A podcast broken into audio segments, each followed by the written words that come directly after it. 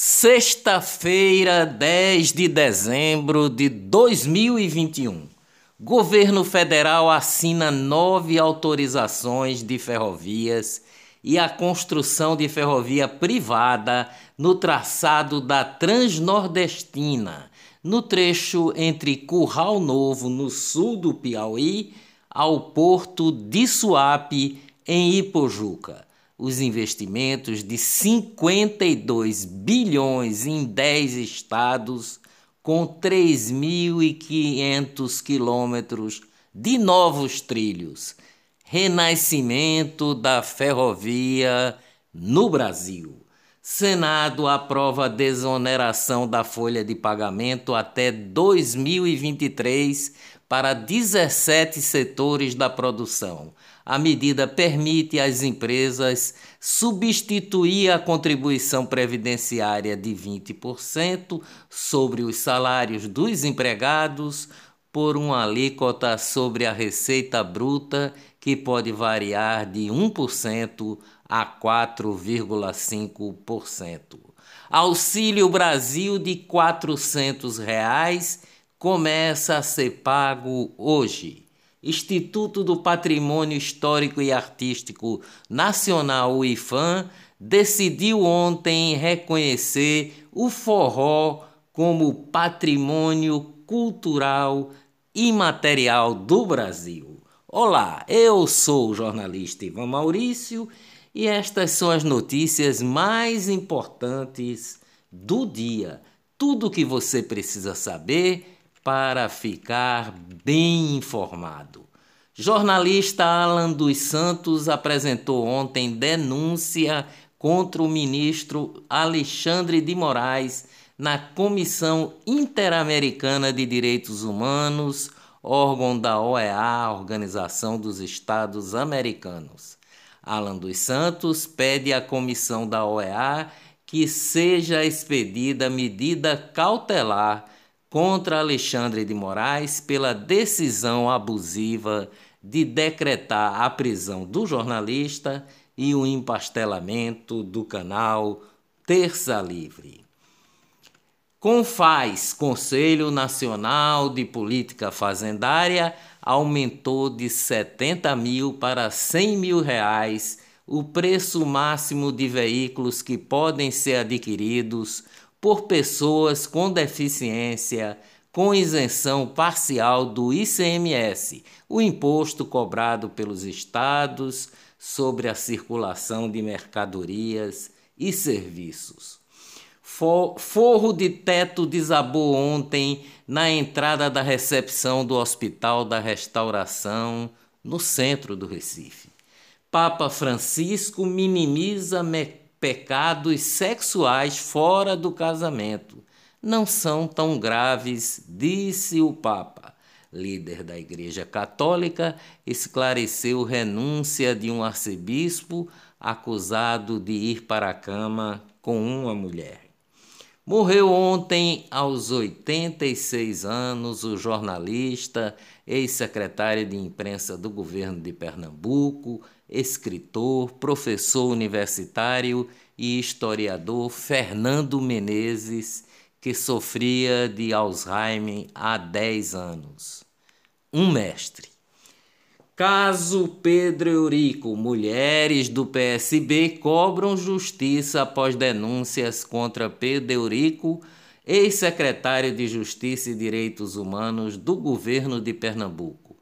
Dois dias depois, a OAB também emite nota dizendo que vai acompanhar as investigações. Governo de Pernambuco não se pronunciou oficialmente.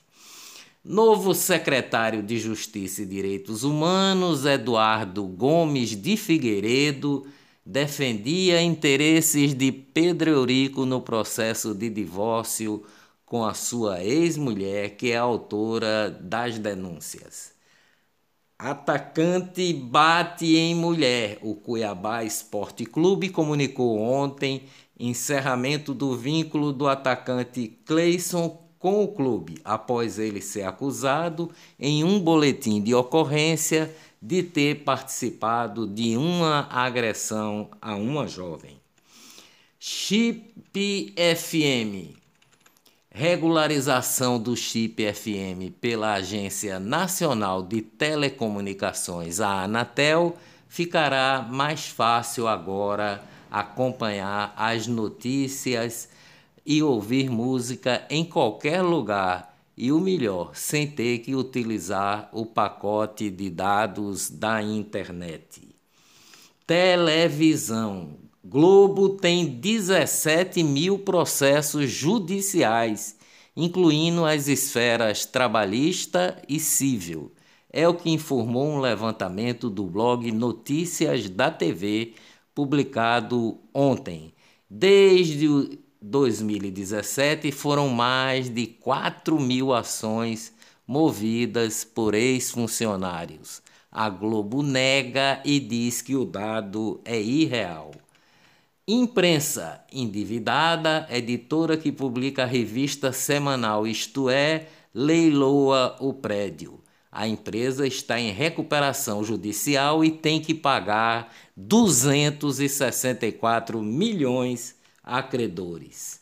Negócios no Brasil. Em Mossoró, interior do Rio Grande do Norte, a Agrícola Formosa produz cerca de um milhão de melões por dia.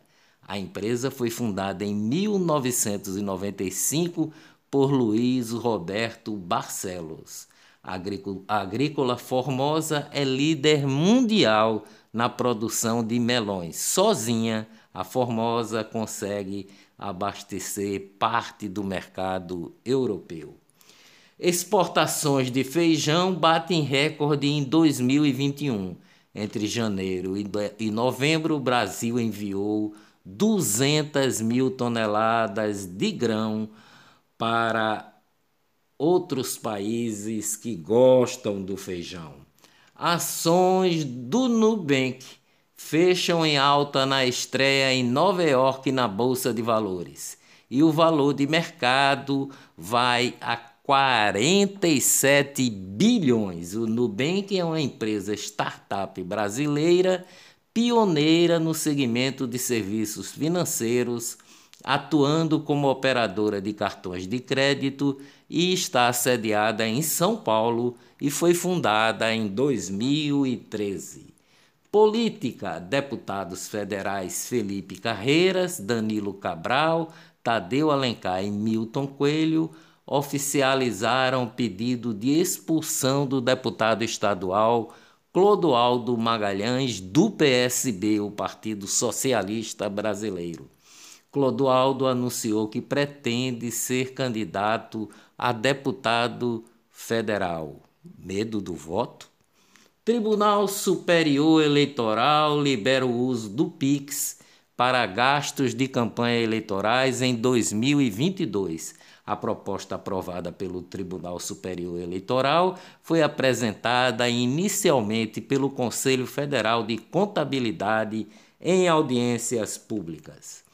Desvios de recursos da saúde durante a pandemia.